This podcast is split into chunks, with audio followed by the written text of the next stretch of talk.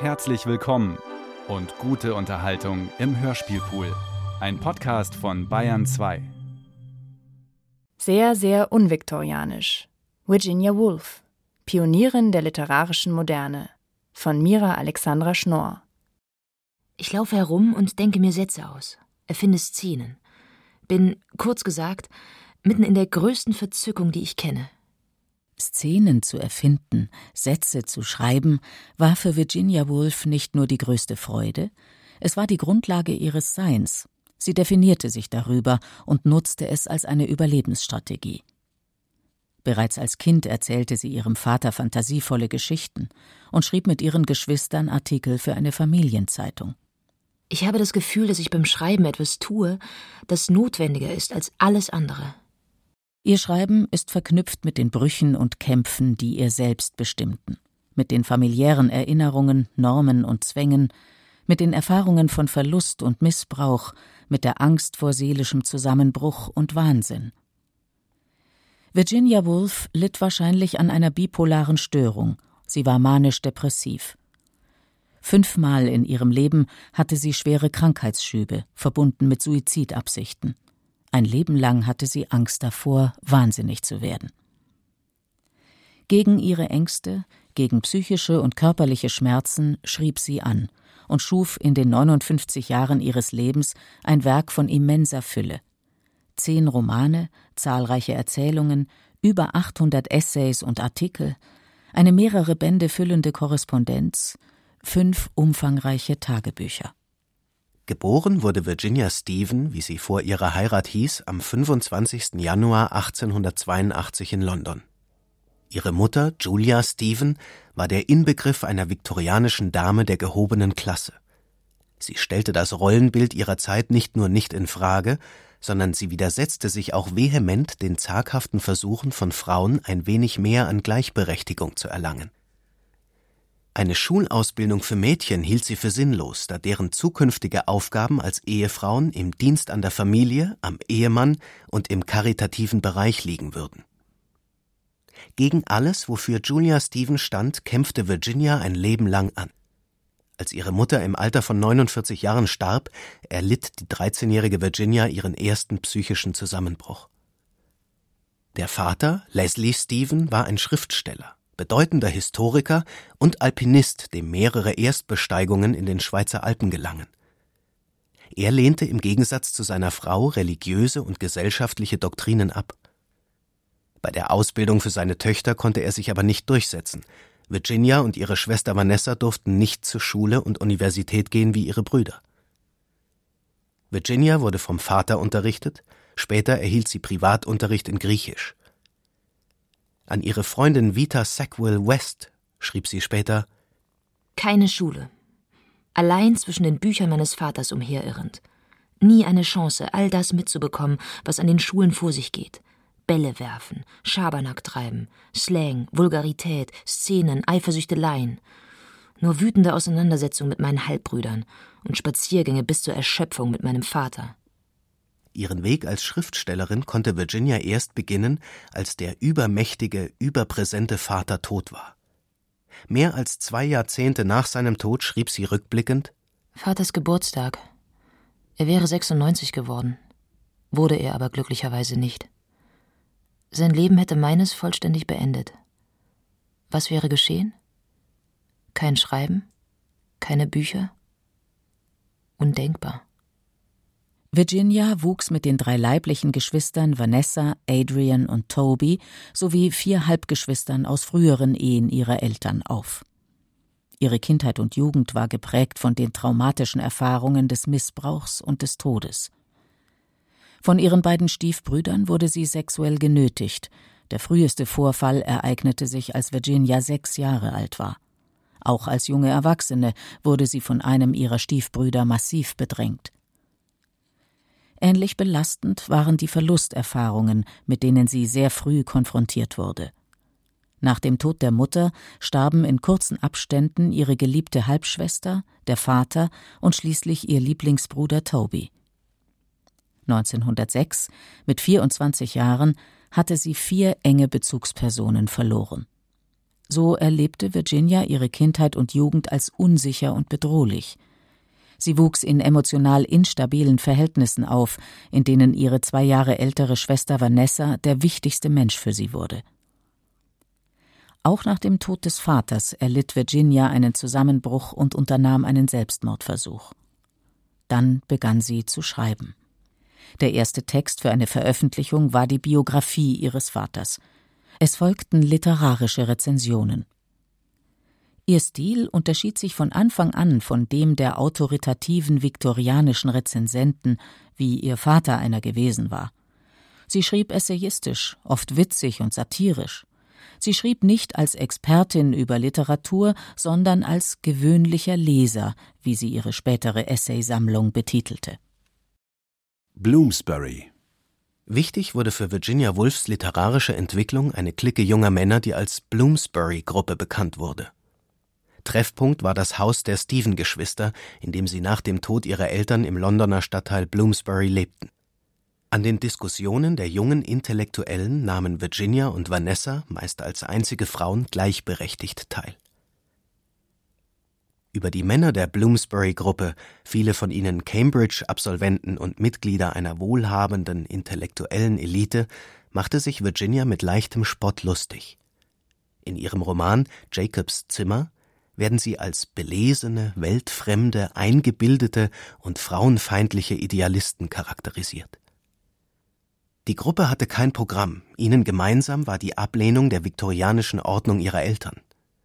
Sie konfrontierten die englische Kultur mit den neuen Ästhetiken der europäischen Kunst, mit Themen wie Psychoanalyse und neuen Ansätzen in Ökonomie und Politik. 1912 heiratete Virginia den etwas mehr als ein Jahr älteren Schriftsteller und Journalisten Leonard Woolf, auch er ein Mitglied der Bloomsbury-Gruppe. Leonard wollte ebenso wie Virginia Romane schreiben, gab die Literatur aber bald auf und arbeitete als politischer Journalist und Herausgeber. Virginia und Leonard lebten eine ungewöhnliche Ehe, in der es keine Sexualität gab, aber große Zuneigung und auch Zärtlichkeit. Leonard sorgte sich ein Leben lang um Virginias Gesundheit. Aus Furcht vor ihrer psychischen Krankheit entschieden sie sich, auf Kinder zu verzichten, was Virginia später sehr belastete. Während sie an ihrem ersten Roman arbeitete, war der Druck, der auf ihr lastete, so groß, dass sie mehrere Zusammenbrüche erlitt. Leonard Wolf schrieb später In der manischen Phase war sie außerordentlich erregt. Ihr Geist arbeitete fieberhaft. Sie redete viel und unzusammenhängend. Sie hatte Halluzinationen und hörte Stimmen. Und sie wurde aggressiv gegenüber den Krankenschwestern. Bei ihrem dritten Anfall hielt diese Phase mehrere Monate an und endete damit, dass sie für zwei Tage ins Koma fiel. In der depressiven Phase versank sie tief in Melancholie und Verzweiflung, sprach kaum, weigerte sich zu essen und beharrte darauf, dass sie selbst an ihrem Zustand schuld sei. Auf dem Höhepunkt dieses Stadiums unternahm sie Freitodversuche. In einem Akt größter Anstrengung gelang es ihr, ihren ersten Roman zu beenden, Die Fahrt hinaus. Erzählt wird von einer jungen Frau, die nach Südamerika reist, in einem fiktiven Ort verschiedenen Menschen begegnet, allerlei Verwicklungen und Liebeshändel erlebt und schließlich nach einem Ausflug erkrankt und stirbt. Nach der Veröffentlichung des Romans 1915 schrieb Virginias Freund, der Schriftsteller Lytton Strachey, Ich las das Buch mit atemlosem Vergnügen. Ich glaube nicht, dass ich je die Lektüre eines Buches so genossen habe. Und es hat mich überrascht. Natürlich hatte ich Witz und Erlesenheit erwartet, das, was die Leute Brillanz nennen. Doch das ist ein dürftiges Wort. Aber es verblüffte mich, solch eine wundervolle Dichte zu finden. Oh, es ist sehr, sehr unviktorianisch. Schon dieser erste, noch konventionell konstruierte Roman wurde von den Zeitgenossen als unviktorianisch, also als modern und ungewöhnlich empfunden. Virginia Woolf war zu keinerlei Kompromissen bereit, was sie für ein Nischendasein ohne Verlag, ohne Veröffentlichungsmöglichkeiten zu prädestinieren schien. Doch das Jahr 1917 brachte die Wende. Ich kann als einzige Frau in England schreiben, was ich will. Der Verlag The Hogarth Press Den entscheidenden Schritt zu einer Existenz als Autorin unkonventioneller, experimenteller Werke machte Virginia im Frühjahr 1917, als sie mit Leonard eine kleine Druckerpresse kaufte. Dies war der Beginn des eigenen Verlages The Hogarth Press. Ursprünglich hatte Leonard beabsichtigt, eine handwerkliche Tätigkeit für Virginia zu finden, die ihren Geist beruhigen und sie ablenken sollte. Und tatsächlich stürzte sie sich begeistert in die Arbeit des Druckens, des Setzens und Bindens. Mit Ausnahme der Abrechnungen war sie an allen Arbeitsschritten der Buchherstellung beteiligt. Virginia musste unabhängig sein von Verlegern und Lektoren, damit ihr das Schicksal anderer unkonventioneller Schriftsteller erspart blieb, die wie der gleichaltrige James Joyce von Verlag zu Verlag ziehen und ihre Werke anbieten mussten, die Kompromisse eingehen mussten, um veröffentlicht zu werden. Mit der Etablierung der Hogarth Press hatte Virginia die vollständige Kontrolle über ihre Werke, von der ersten Konzeption über die Druckfassung bis zur Buchgestaltung. Die Bedeutung der Hogarth Press für ihr Leben und ihr Schreiben war außerordentlich. Ab 1917 wurde mit einer Ausnahme jedes ihrer Bücher bei der Hogarth Press veröffentlicht. Sie begann neuartige Geschichten zu konzipieren, Sie kam in Kontakt zu anderen modernen Autoren, die wie Catherine Mansfield oder T.S. Eliot von der Hogarth Press veröffentlicht wurden. Durch die Tätigkeit im Verlag wuchs ihr Verständnis für die Basis, die der kreativen Arbeit von Frauen fehlte. Es war nicht nur das Geld und das eigene Zimmer, wie sie in ihrem späteren berühmten Essay postulierte, es waren auch die Produktions- und Vertriebsmittel, die sie für ihre Werke benötigten. Ohne Rücksicht auf kommerziellen Erfolg oder auf konventionelle Normen der Literatur konnte Woolf nun ihre Werke nicht nur schreiben, sondern auch sofort veröffentlichen.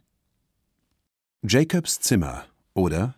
Ich glaube, noch nie hat mir das Romanschreiben so viel Spaß gemacht. Der Schreibprozess, meine ich. Mit Jacobs Zimmer, dem ersten ihrer experimentellen Romane, mit dem sie im April 1920 begann, brach Virginia Woolf zu ganz neuen Ufern auf. Ich stelle mir vor, dass die Methode diesmal vollständig anders sein wird. Kein Gerüst, kaum ein Baustein erkennbar, alles im Halbdunkel. Erzählt wird die Lebensgeschichte eines jungen Mannes, Jacob Flanders. Der Roman zeigt Stationen aus Jacobs Leben. Als Kind spielt er im Urlaub am Strand, als Student geht er aufs College nach Cambridge. Er verlässt das College und zieht nach London. Er hat Affären, Freundschaften mit anderen jungen Männern. Er liest in seinem Zimmer Klassiker der griechischen Antike. Er reist nach Italien und Griechenland. Als der Erste Weltkrieg ausbricht, verliert sich seine Spur. Am Ende erfährt man, dass er gefallen ist, gestorben wahrscheinlich, wie sein Nachname andeutet, auf den Schlachtfeldern in Flandern. Virginia Woolf geht davon aus, dass wir von der Wirklichkeit, zum Beispiel der Realität einer Figur, fast gar nichts wissen. Der Versuch, Menschen in ihrer Gänze zu erfassen, ist zwecklos, heißt es im Roman. Wir können nur einzelne Facetten, einzelne Fragmente, Splitter oder Momentaufnahmen wahrnehmen.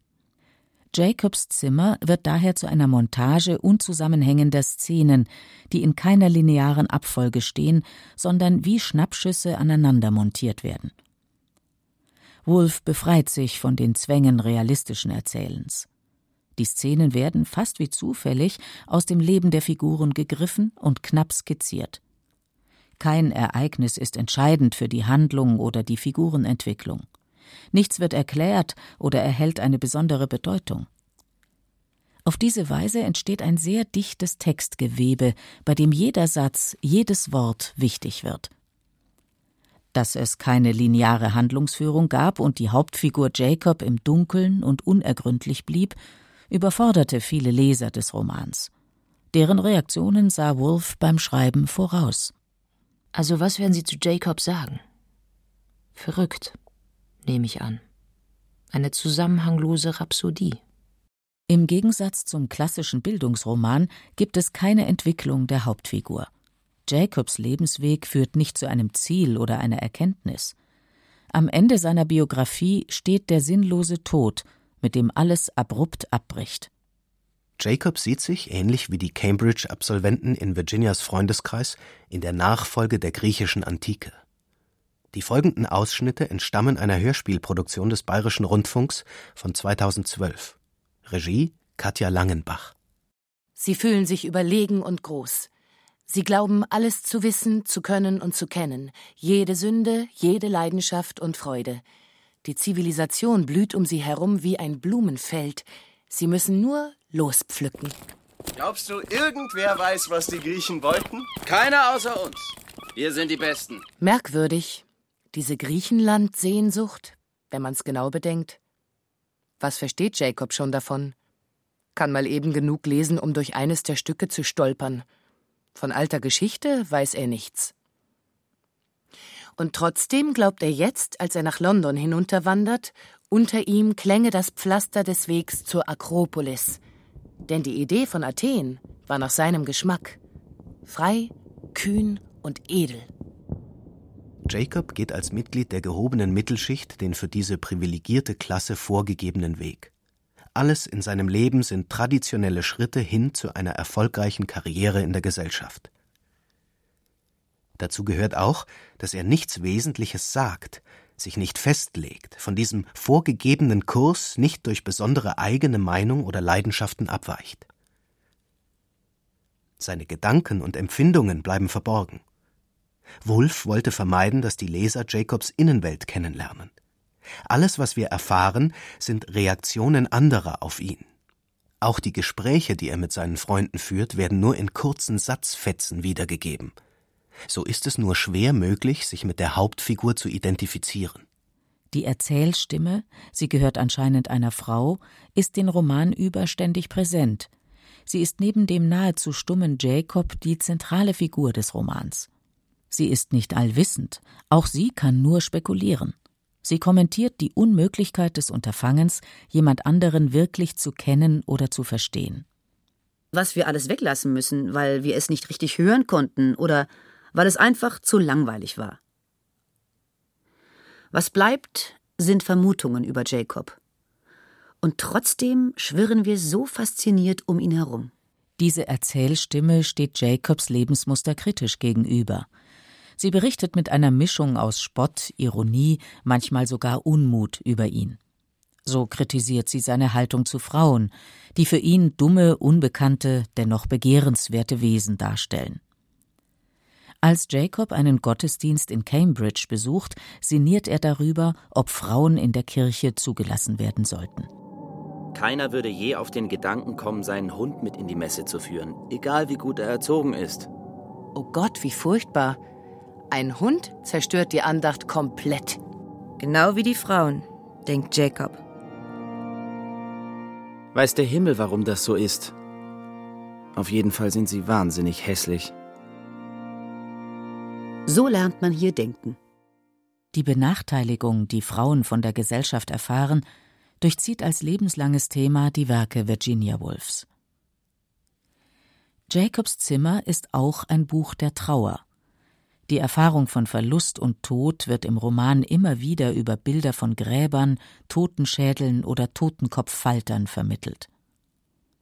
Wolfe schrieb nicht nur eine Elegie auf den Tod ihres geliebten Bruders Toby, der vor dem Krieg an einer Typhusinfektion starb, der Roman ist auch eine Elegie auf die jungen, begabten Männer, die im Ersten Weltkrieg ihr Leben ließen. So wird er zu einem Antikriegsbuch, das den Krieg zwar nicht explizit darstellt, aber die Bedrohung dennoch untergründig ständig spüren lässt. Völlig unspektakulär endet Jacobs Geschichte. Er verschwindet einfach aus dem Blickwinkel der Erzählung. So ein Durcheinander. Und was soll ich mit denen machen? Da steht Betty Flanders. In der Hand Jacobs alte Schuhe. Jacobs Zimmer erschien 1922, dem für die Geschichte der englischsprachigen Literatur so wichtigen Jahr, in dem auch James Joyce Roman Ulysses und T.S. Eliots Gedicht The Wasteland herauskamen. Virginia Woolf gelangte mit Jacobs Zimmer zu ihrer literarischen Sprache. Ich habe keine Zweifel daran, dass ich herausgefunden habe, wie ich es schaffe, mit 40 etwas in meiner eigenen Stimme auszudrücken. Und das interessiert mich so, dass ich auch ohne Lob weitermachen kann. Nun begann die produktivste Phase in ihrem Leben. In dem Jahrzehnt von 1922 bis 1931 schrieb sie ihre wichtigsten experimentellen Romane. In dieser Dekade wurde sie berühmt. Sie erreichte einen immer größeren Leserkreis und konnte schließlich von ihren Einnahmen ihr und Lennarts Leben finanzieren. Sie wurde nun als wichtige Schriftstellerin der Moderne wahrgenommen. Mrs. Dalloway. Angenommen, ich könnte einem fertigen und komponierten Werk die Eigenschaft einer Skizze erhalten. Das ist mein Bestreben. Jacobs Zimmer war noch nicht erschienen, da arbeitete Virginia Woolf schon an ihrem nächsten Werk. Es sollte ein großer Roman werden, dessen ursprünglicher Titel The Hours erst kurz vor Beendigung in Mrs. Dalloway geändert wurde. Der Roman beginnt wie viele ihrer Werke völlig unvermittelt. Mrs. Dalloway sagte, sie würde die Blumen selber kaufen. Es ist ein Mittwoch Mitte Juni 1923. Ein schöner Sommertag in London. Clarissa Dalloway, eine Dame der Oberschicht, hat für den Abend zu einer Party geladen. Den ganzen Tag über ist sie mit Vorbereitungen beschäftigt und schweift in Gedanken immer wieder zurück in die Vergangenheit. Am Ende des Tages findet die große Party im Haus der Dalloways statt. Es ist ein Mittwoch Mitte Juni 1923. Der Kriegsheimkehrer Septimus Warren Smith wird gequält von traumatischen Kriegserinnerungen. Er zeigt Symptome einer bipolaren Störung, Symptome, die denen ähneln, die Virginia Woolf während ihrer psychischen Zusammenbrüche erlebte. Wahnvorstellungen, Stimmen hören, Euphorie und Selbstmordgedanken. Seine Ärzte, vor allem der arrogante Psychiater Sir William Bradshaw, sind nicht fähig, mit seiner Krankheit umzugehen. Die einzige Behandlungsmöglichkeit scheint für sie Ruhe, gute Ernährung und die Einweisung in eine geschlossene Anstalt zu sein.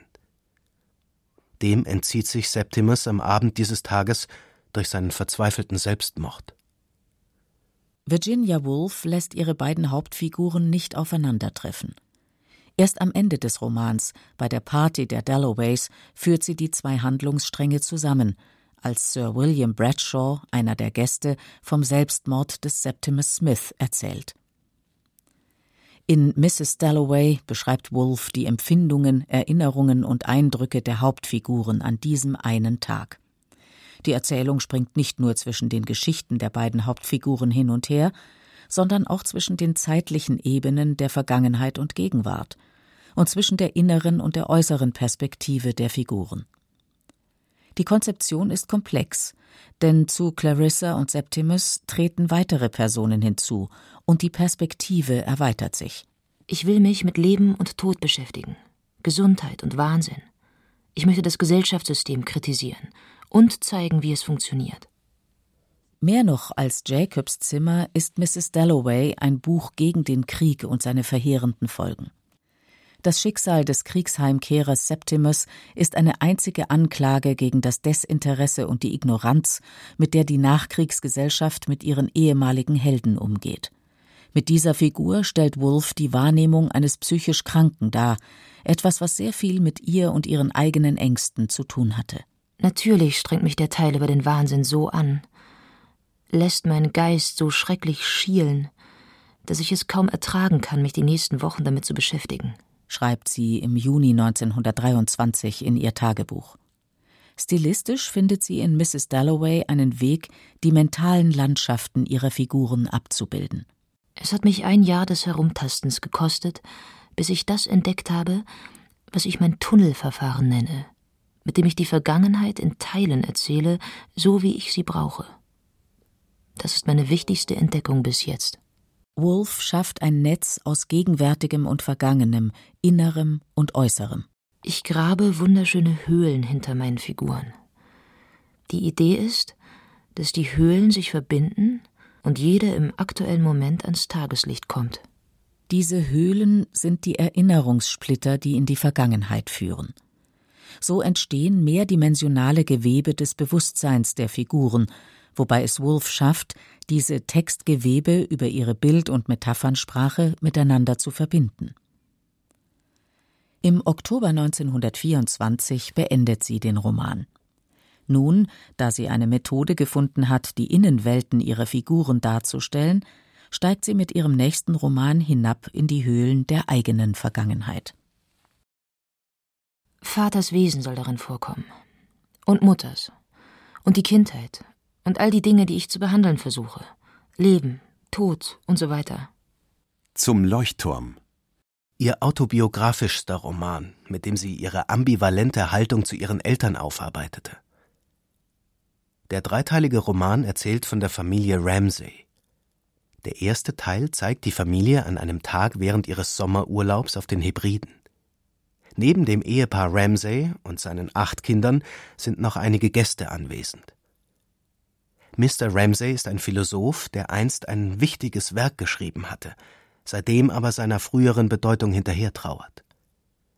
Vorbild für diese Figur war Leslie Stephen, Virginias Vater. Mrs. Ramsay, die schöne Mutter der riesigen Kinderschar, ist Julia Stephen nachgebildet. Wie Julia verausgabt sich auch Mrs. Ramsay mit allerlei karitativen Tätigkeiten. Auch sie ist der Prototyp einer viktorianischen Dame der gehobenen bürgerlichen Klasse. Sie lebt und propagiert das traditionelle konservative Rollenbild ihrer Schicht. Unter den Gästen sticht eine Figur hervor, die Malerin Lily Briscoe. Mit ihr stellt Wolf der Figur der Mrs. Ramsay eine eigenständige Künstlerin gegenüber, die die überkommenen Werte der viktorianischen Gesellschaft hinterfragt und einen ganz anderen Lebensweg versucht. Der Mittelteil des Romans Zeit vergeht ist der abstrakteste Text, den Wolf geschrieben hat. Ein Flug durch die Zeit. Die Beschreibung der Natur, die ungerührt von menschlichen Erlebnissen das Sommerhaus der Ramsays langsam in Besitz zu nehmen scheint. Im dritten Teil, zehn Jahre später, findet die titelgebende Fahrt zum Leuchtturm endlich statt. Allerdings ohne Mrs. Ramsay, die wie zwei ihrer Kinder inzwischen gestorben ist. Der Roman, den Wulf in einem nervlich sehr angespannten Zustand schrieb, war ein Befreiungsschlag. Bis ich Mitte 40 war, verfolgte mich die Präsenz meiner Mutter. Ich konnte ihre Stimme hören, sie sehen, mir vorstellen, was sie sagen oder tun würde, während ich meine alltäglichen Dinge erledigte. Es stimmt wirklich, dass sie mich verfolgte, bis ich 44 war. Trotz der Tatsache, dass sie starb, als ich 13 war. Dann, eines Tages, entwickelte ich zum Leuchtturm. Ich schrieb das Buch sehr schnell, und als es fertig war, war ich nicht mehr von meiner Mutter besessen. Ich höre ihre Stimme nicht mehr, ich sehe sie nicht mehr. Die Arbeit war psychisch so belastend, dass Wolf im Sommer 1926 einen Nervenzusammenbruch erlitt und nach Beendigung des Romans in eine tiefe Depression fiel. In dieser Zeit schrieb sie einen ihrer eindrucksvollsten Texte über das Entstehen ihrer depressiven Störung. Wachte vielleicht um drei auf. Oh, es beginnt. Es geht los. Der Horror. Körperlich wie eine schmerzhafte Welle, die um das Herz herum anschwillt. Mich hochschleudert. Ich bin traurig, traurig, runter. Gott, wenn ich nur tot wäre. Pause. Aber warum fühle ich das? Ich will zusehen, wie die Welle emporsteigt. Ich beobachte. Vanessa. Kinder. Scheitern. Ja, das entdecke ich. Scheitern, scheitern. Die Welle steigt weiter. Die Welle bricht. Wenn ich nur tot wäre. Ich lebe nur noch wenige Jahre, hoffe ich. Ich kann diesen Horror nicht mehr ertragen. Das ist die Welle, die sich über mir ergießt. Es gelang Virginia Woolf, diese Krise zu überwinden und den Roman zu beenden. Als zum Leuchtturm im Mai 1927 veröffentlicht wurde, hielten es viele Freunde und Leser für ihr bestes Werk. Keine Wahrnehmung ist umsonst. Zur Poetik. Ein Hauptmerkmal von Virginia Woolfs literarischem Kosmos ist dessen Instabilität. Alles, was wir über ihre literarischen Figuren wissen, ist unsicher. Die Meinungen und Einschätzungen der Figuren können sich schnell und grundlegend ändern. Sie werden nicht an Brennpunkten oder entscheidenden Schnittstellen ihrer Entwicklung gezeigt, sondern an ganz normalen Tagen bei ganz normalen Handlungen. Prüfe nur einen Augenblick ein gewöhnliches Bewusstsein an einem gewöhnlichen Tage. Es empfängt eine Unzahl von Eindrücken, triviale, fantastische, flüchtige oder wie mit einem scharfen Stahl gestochene. Von allen Seiten kommen sie, ein unaufhörlicher Schauer unzähliger Atome, und wie sie da fallen, wie sie sich zum Leben am Montag oder Dienstag formen, fällt der Akzent, der Augenblick der Bedeutsamkeit anders als früher. Ihren Lesern gibt Woolf keine Anweisung, wie sie die Figuren zu verstehen haben, wie sie sie in dem Universum des Romans zu verorten haben. Es gibt keine Hinweise, was wichtig ist, um eine Figur zu begreifen und was vernachlässigbar. Auch führt Woolf ihre Geschichten nicht zu einem Ende, sie wollte Widersprüche nicht auflösen, sondern darstellen. In ihrem Essay Moderne Romankunst schreibt sie Es ist das Bewusstsein, dass es keine Antwort gibt, dass das Leben, wenn es ehrlich geprüft wird, Frage um Frage aufwirft, die einfach stehen gelassen werden müssen, um weiter und weiter zu klingen, nachdem die Geschichte zu Ende ist. Um die tieferen Schichten des Bewusstseins der Figuren zu erforschen, stellt Wolf mehrere sich überlagernde Ebenen dar. Die oberste ist die des bewussten Wahrnehmens. Darunter liegt eine Schicht aus Fragmenten der Erinnerung, des Denkens und Empfindens. Diese Ebene ist den Figuren meist nicht bewusst. Über diese Schicht gelangt Wolf in noch tiefere Ebenen, in Höhlen, die sich plötzlich auftun und Bilder freigeben, deren Metaphorik sich nicht nur aus dem Unterbewussten der Figuren speist, sondern auch aus dem der Erzählstimme und aus dem der Autorin. Ein stilistisches Element dieser Bewusstseinsschilderungen sind Wolfs oft überwältigende Bilder und Metaphern. Wolf wollte die Interaktion von äußerer und innerer Welt, die Interaktion zwischen den zeitlichen Ebenen der Gegenwart und der Vergangenheit, eine ganze Welt des Unaussprechlichen in Worte fassen. Alles ist der eigentliche Stoff der Romankunst. Jedes Gefühl, jeder Gedanke, jede Eigenschaft des Gehirns und des Geistes wird mitgenutzt. Keine Wahrnehmung ist umsonst. Schnappschüsse Virginia Woolf war eine sehr attraktive Frau. Der Schriftsteller David Cecil erinnerte sich 1970 in einer Rundfunksendung Sie war schön, in einer auserlesenen Weise fast im Stil des 19. Jahrhunderts, mit einem schönen Gesicht und sehr feinen Zügen. Sie sah fast aus wie eine Madonna, aber auf der anderen Seite war sie sehr spöttisch und witzig, also eine spöttische Madonna. Das war das Bild, das ich von ihr hatte. Sie schüchterte ihre Freunde durch ihre Schlagfertigkeit und Ironie ein. Mary Hutchinson, die Geliebte von Virginias Schwager Clive Bell, beschrieb ihren ersten Besuch bei den Wolfs ich fand, der große Charme Virginias bestand darin, dass sie Sätze aussprach, die man für gewöhnlich nur gedruckt findet. Perfekte literarische Sätze, gesprochen ohne ein Zögern oder sich verheddern. Man war gezwungen, ihr zuzuhören, auch wenn sie nur um noch etwas Milch bat. Es war auf sonderbare Weise, als sei man in einem Roman. Und Leonard Woolf erinnerte sich 1964? Sie besaß etwas Genialisches, eine Mischung aus Einbildungskraft und Intelligenz, die äußerst selten ist, glaube ich. Normalerweise war sie ausgesprochen fröhlich und genoss das Leben. Doch ab und zu, mitten im Gespräch, hob sie vom Boden ab und erzählte auf ganz fantastische Weise von völlig normalen Dingen. Und sie erzählte so, wie sie die besten Stellen ihrer Romane geschrieben hatte. Vita Liebste, Schick mir eine Zeile. Du hast mich so glücklich gemacht. So endet ein Brief, den Virginia im August 1940 an die Schriftstellerin, Freundin und Geliebte Vita Sackville West schrieb. Kennengelernt hatte sie die zehn Jahre jüngere Vita im Dezember 1922. Vita Sackville West entstammte einer alten aristokratischen Familie. Sie war in dem riesigen Schloss Knoll aufgewachsen, das sie nach dem Tod ihres Vaters nicht erben konnte, da Frauen von der Erbfolge ausgeschlossen waren. Verheiratet war sie mit dem Diplomaten Harold Nicholson. Das Paar hatte zwei Söhne. Ebenso wie Veta hatte auch Harold homosexuelle Affären. Die beiden tolerierten ihre jeweiligen Liebschaften und konnten offen darüber reden. Veta und Virginia waren zunächst fasziniert voneinander, dann wurde Freundschaft daraus, schließlich eine Liebesbeziehung, die kurze Zeit sehr heftig gelebt wurde, um dann zu einem lebenslangen freundschaftlichen Kontakt zu werden. Was Virginia an Vita bewunderte, war die Selbstverständlichkeit, mit der sie mit ihrer edlen Abstammung umging, und ihre Schönheit. Diese ganzen Vorfahren und Jahrhunderte und Silber und Gold haben einen vollendeten Körper hervorgebracht. Sie hat etwas von einem Hirsch oder einem Rennpferd. Weniger begeistert war sie von der Schriftstellerin, von der sie einmal sagte, sie habe keinen sehr scharfen Verstand.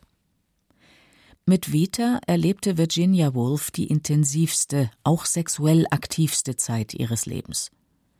Dass Vita ständig Affären mit anderen Frauen hatte, trübte ihre Beziehung und hatte literarische Folgen. Orlando oder Mich überfiel der Gedanke, wie ich die Gattung Biografie in einer Nacht revolutionieren könnte. Im Herbst 1927 begann in Virginia die Geschichte von Orlando zu reifen, eine fiktive Biografie, die im 16. Jahrhundert beginnt und in der Gegenwart des Jahres 1928 endet. Orlandos Leben umspannt über 300 Jahre, in denen er nur 20 Jahre älter wird und seine Geschlechtsidentität wechselt. An Vita schrieb Virginia Gestern Morgen war ich völlig verzweifelt. Ich konnte kein Wort aus mir herauspressen und ließ zum Schluss meinen Kopf in die Hände sinken tauchte meine Feder in die Tinte und schrieb folgende Worte wie automatisch auf ein sauberes Blatt. Orlando, a Biography. Kaum dass ich das getan hatte, wurde mein Körper von Entzücken durchflutet und mein Gehirn von Ideen. Aber hör zu. Angenommen, es stellt sich heraus, dass Orlando Vita ist und das Ganze von dir und den Verlockungen deines Geistes handelt. Herz hast du keines. Wird es dir etwas ausmachen? Es machte Vita nichts aus. Im Gegenteil, sie ließ sich bereitwillig über ihre Familie ausfragen und sie versorgte Virginia mit umfangreichem Material über Schloss Knoll. Virginia bediente sich auch in Vitas Biografie. Mit ihrem Roman konnte Woolf die flüchtige Geliebte, die oft mehrere Affären gleichzeitig hatte, festhalten. Und sie konnte auch ihre spöttische Faszination für den Adel ausleben eben wieder zurück von Schloss Knoll, wo ich tatsächlich eingeladen war, allein mit seiner Lordschaft zu speisen. Seine Lordschaft wohnt im Kern einer riesigen Nuss. Man durchwandert meilenlange Galerien, überspringt unzählige Schätze, Stühle, auf denen Shakespeare gesessen haben könnte. Zu Beginn des Romans im 16. Jahrhundert ist Orlando ein 16-jähriger Adeliger und Favorit der Königin Elisabeth I. Unter dem nächsten König erlebt Orlando eine heftige, unglückliche Liebesaffäre mit der russischen Prinzessin Sascha.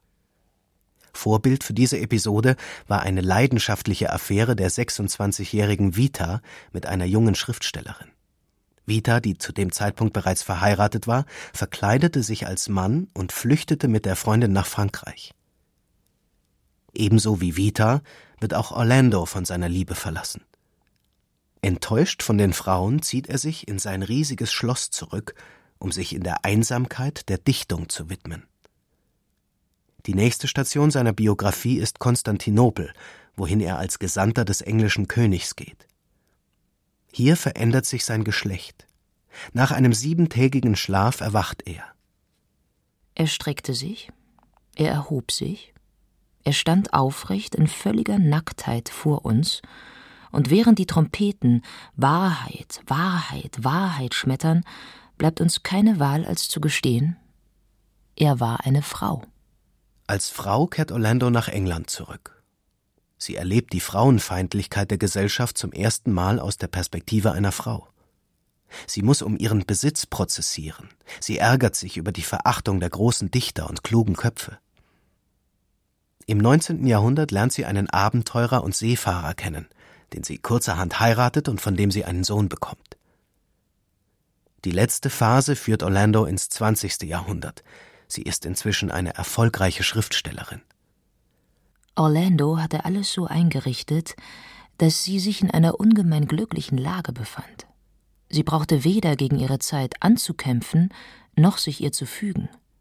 Sie war Teil von ihr und blieb doch sie selbst. Daher konnte sie jetzt schreiben. Und sie schrieb tatsächlich.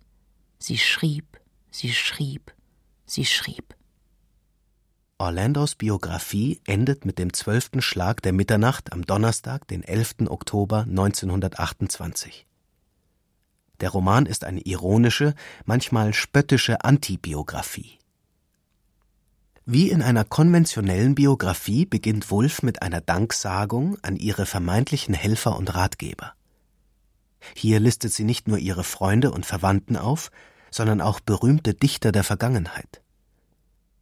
Der Roman hat, wie in Biografien üblich, ein Register und Abbildungen von Vita, Freunden und Familienmitgliedern in historischen Kostümen.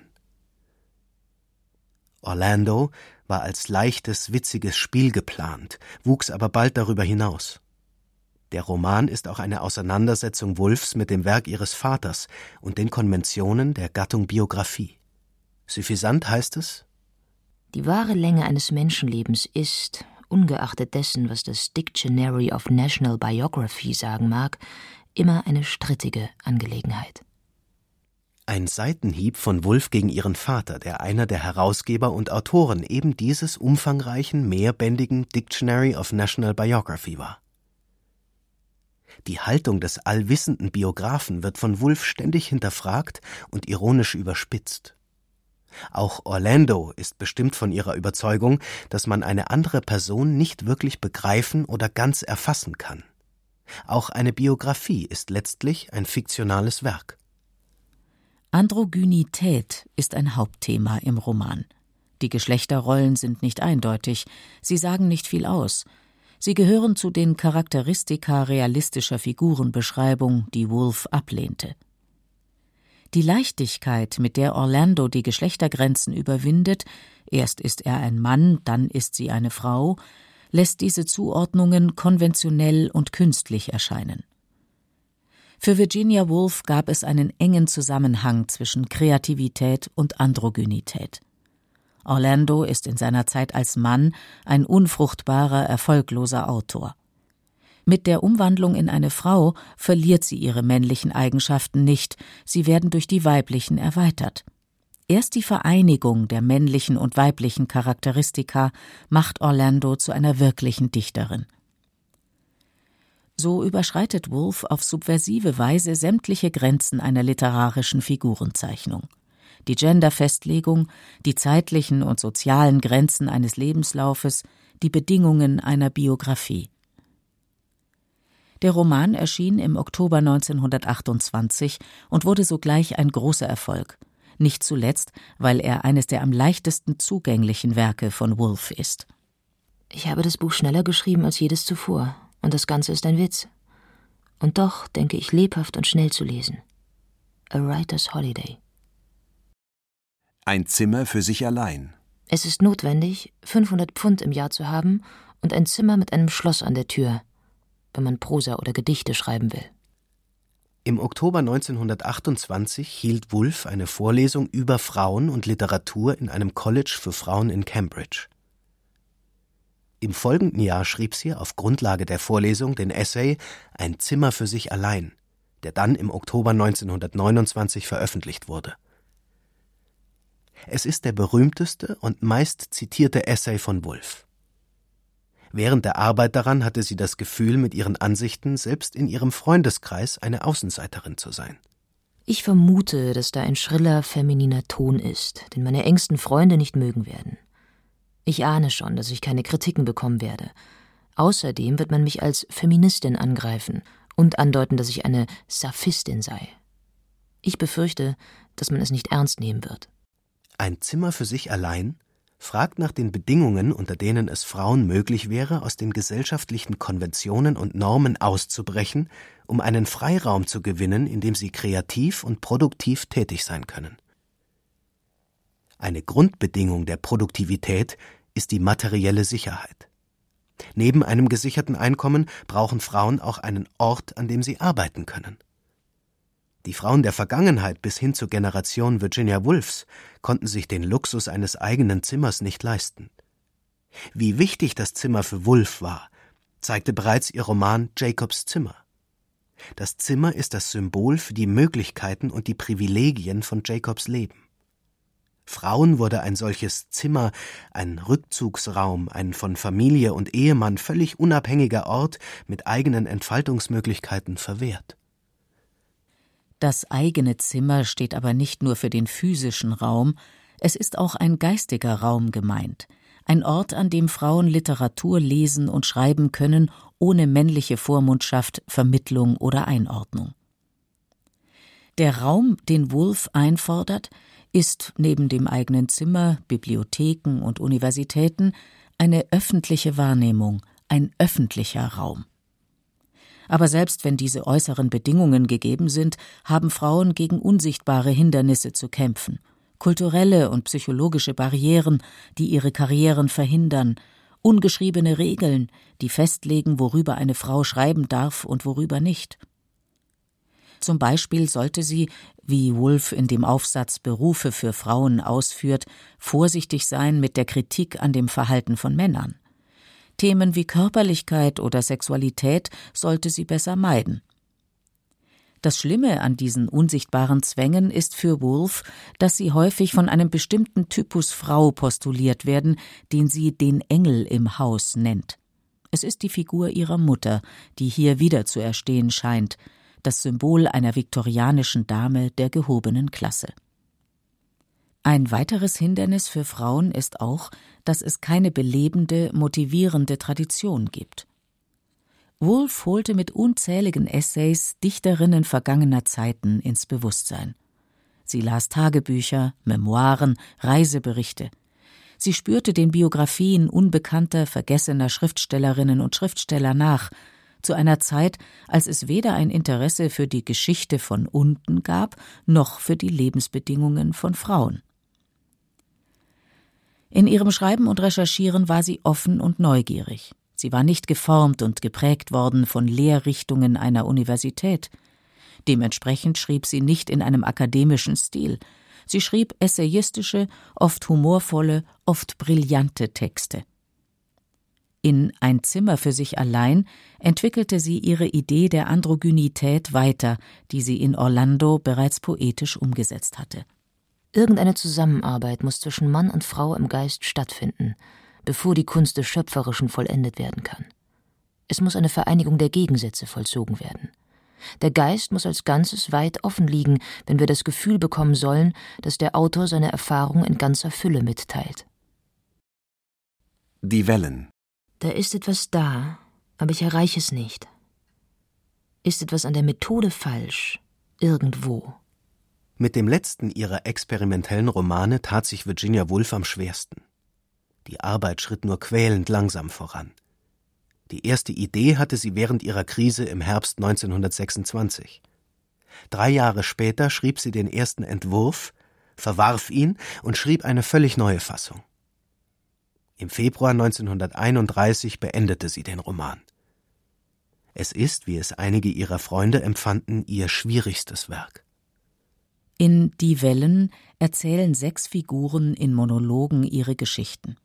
Es sind eher Stimmen als Figuren. Sie erzählen aus ihrem Leben, von der Kindheit bis ins mittlere Erwachsenenalter. Die Stimmen sprechen nicht im Dialog miteinander. Es gibt keine realistische Gesprächsform. Es sind lyrische, artifizielle Stimmen, die sich in Bildern und Symbolen ausdrücken. Der Roman wurde daher als mythisch gelesen und interpretiert. Gerade die Schlusssequenz, ein langer Monolog des Schriftstellers Bernard, wurde oft als die beste Prosa bezeichnet, die Wolfe je geschrieben hat. In dieser Schlusspassage erzählt Bernard einem Stummen gegenüber von seinem Leben und dem der anderen fünf Figuren des Romans. In der schönen, poetischen, rhythmischen Sprache Bernards spricht Virginia Woolf selbst. Bernard teilt die Ablehnung seiner Autorin gegenüber wohlgebauten Plots und Figuren in realistisch gezeichneter Umgebung. Aber nicht nur die reale Welt, Auch das Erzählen und die Sprache werden mit großer Skepsis gesehen. Wie die Kinder erzählen wir einander Geschichten, und um sie auszuschmücken, erfinden wir diese lächerlichen, bombastischen, schönen Sätze. Wie habe ich die Geschichten satt? Wie habe ich diese Sätze satt, die mit all ihren Füßen schön auf dem Boden landen? Und wie sehr misstraue ich den säuberlichen Lebensentwürfen, die auf kleinen Briefpapierbögen festgehalten werden. Ich beginne, mich nach einer Art kleiner Sprache zu sehnen, wie Liebende sie benutzen. Abgebrochene Wörter, unartikulierte Wörter, wie das Scharren von Füßen auf dem Pflaster.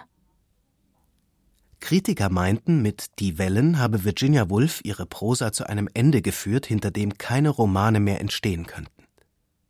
Dass Die Wellen das bei weitem anspruchsvollste ihrer Bücher war, war Woolf bewusst.